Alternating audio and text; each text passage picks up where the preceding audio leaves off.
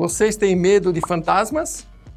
Tem medo de assombrações? Hoje no nosso programa Crônicas Imobiliárias temos uma história super legal que o nosso colega corretor Alessandro Oliveira vai nos apresentar.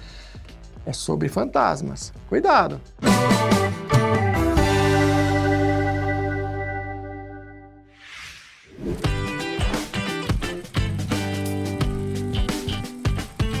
É, meus amigos, estão pensando que vida de corretor é fácil? Não é fácil, não.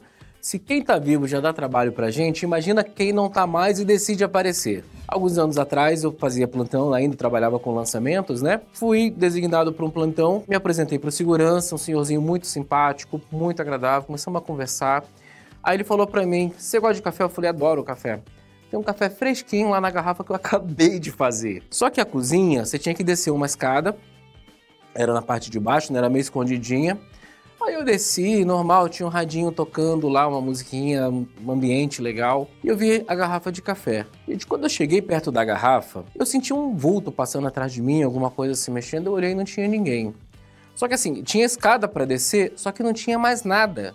Então, assim, não tinha como entrar alguém, sair alguém sem que eu visse ou pelo menos ouvisse. Aí, tudo bem. Quando eu fui pegar o café de novo, eu ouvi um barulho.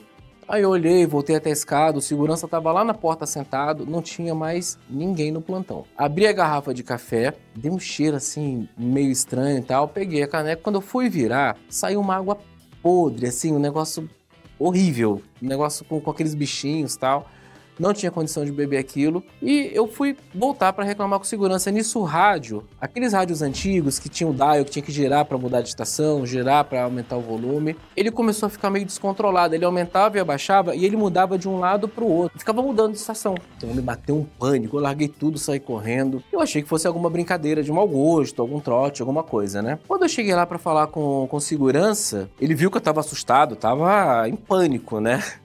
Aí eu falei, poxa, o senhor falou que tinha um café fresquinho lá que o senhor acabou de fazer. Tinha um negócio sujo, a garrafa tava imunda, tinha até bichinho na garrafa. Aí ele olhou para mim, assim, meio espantado. Eu comecei a contar, falei da sombra, falei do rádio.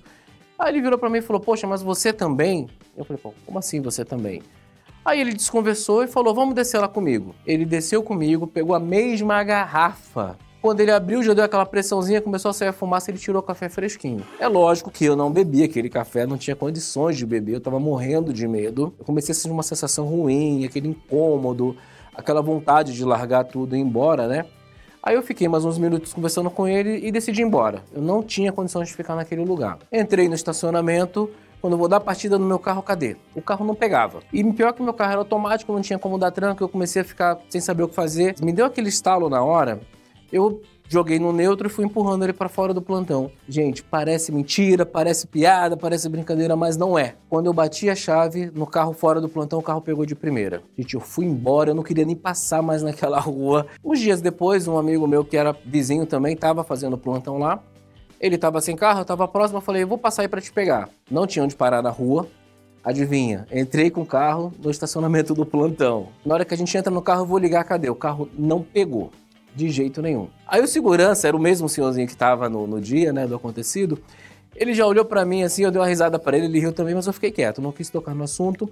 Só falei pro meu amigo, já sei o que está acontecendo. Saímos do plantão, parei na rua, quando eu bati a chave, o carro pegou e fui embora. Nunca mais passei nem perto, minha gente. Eu imagino hoje como deve se morar lá. Bom, gente, nesse caso eu não tenho uma dica específica para dar para vocês. Muita fé, muito amor no coração, se proteja da sua maneira, tente encarar tudo com calma. Tente manter o bom humor, sabe? São coisas que podem acontecer com qualquer um. O mais importante é, se eu tivesse um cliente eu teria ficado até o final e o fantasma ia esperar para brincar comigo depois. Muito obrigado pela audiência e pela paciência de vocês. E se tiver história, manda pra gente, vamos reproduzir com o maior prazer, com o maior carinho, tá bom? Um abraço a todos.